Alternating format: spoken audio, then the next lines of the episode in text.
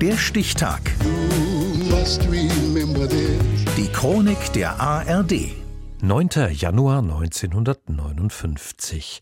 Heute vor 65 Jahren wurde Rigoberta Menchú geboren, Menschenrechtsaktivistin aus Guatemala und Trägerin des Friedensnobelpreises. Kerstin Burlage. Sin duda alguna constituye una señal de esperanza ohne Zweifel ist die Tatsache, dass ich den Nobelpreis erhalte, ein Signal der Hoffnung für die indigenen Völker auf dem ganzen amerikanischen Kontinent.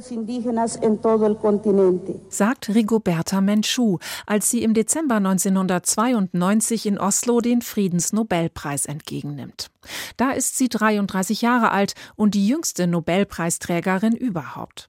Rigoberta Menchú ist eine Maya vom Volk der Quiché, der größten indigenen Ethnie in Guatemala. Dort wächst sie in Chimel, einem Dorf im Hochland in extremer Armut auf. Ihr Vater ist Tagelöhner auf den Plantagen, die wenigen mächtigen Großgrundbesitzern gehören. Schon mit acht Jahren muss Rigoberta mitarbeiten. Sie erinnert sich, wir haben von klein auf lernen müssen zu überleben. Häufig waren die Vorarbeiter noch schlimmer als die Großgrundbesitzer. Sie schlugen, beschimpften und beleidigten einen vor allen anderen.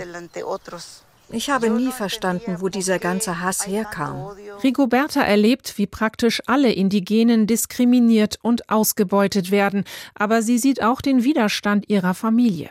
Die setzt sich gemeinsam mit dem Vater Vincente Menchú für Kleinbauern und gegen die ungerechte Landverteilung ein die auch der Grund dafür ist, dass sich in Guatemala in den 1960er Jahren eine linksrevolutionäre Guerilla bildet. Als Armee und paramilitärische Gruppen anfangen, sie, unterstützt von den USA, zu bekämpfen, kommt es zu einem jahrzehntelangen Bürgerkrieg. Die indigenen Gemeinschaften werden von nun an systematisch verfolgt und massakriert. 1980 auch Rigobertas Familie. Mein Bruder Patrocinio wurde verschleppt und mein Bruder Victor erschossen. Seine Frau wurde geköpft. Und meine Mutter gilt als verschwunden. Hoffentlich finden wir eines Tages ihre Überreste. Rigoberta kämpft dennoch für die Rechte der indigenen Landbevölkerung. Damit bringt sie sich allerdings in so große Gefahr, dass sie 1981 nach Mexiko fliehen muss. Im Exil veröffentlicht sie 1983 ihren Erlebnisbericht Ich, Rigoberta Menchú, in dem sie ihre tragische Familiengeschichte erzählt. Ich heiße Rigoberta Menchú. Ich bin 23 Jahre alt. Ich möchte berichten, was ich und mein Volk erlebt haben. Das ist mir sehr wichtig. Er findet viel Beachtung und wird in 20 Sprachen übersetzt.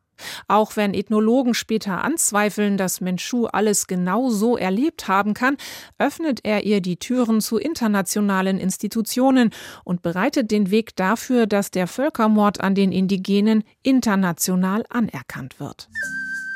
Mittlerweile hat Rigoberta Menchú nicht nur den Friedensnobelpreis, sondern auch viele andere Auszeichnungen bekommen und bekleidet mehrere Ämter bei UNO und UNESCO. Sie lebt mit ihrem Mann und ihrem Sohn wieder in Guatemala, wo mittlerweile ein Friedensvertrag unterzeichnet worden ist. Ich sage meinem Volk, ihr habt Rechte.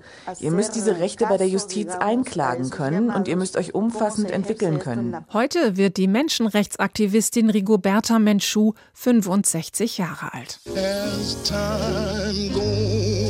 Der Stichtag. Die Chronik von ARD und Deutschlandfunk Kultur. Produziert von Radio Bremen.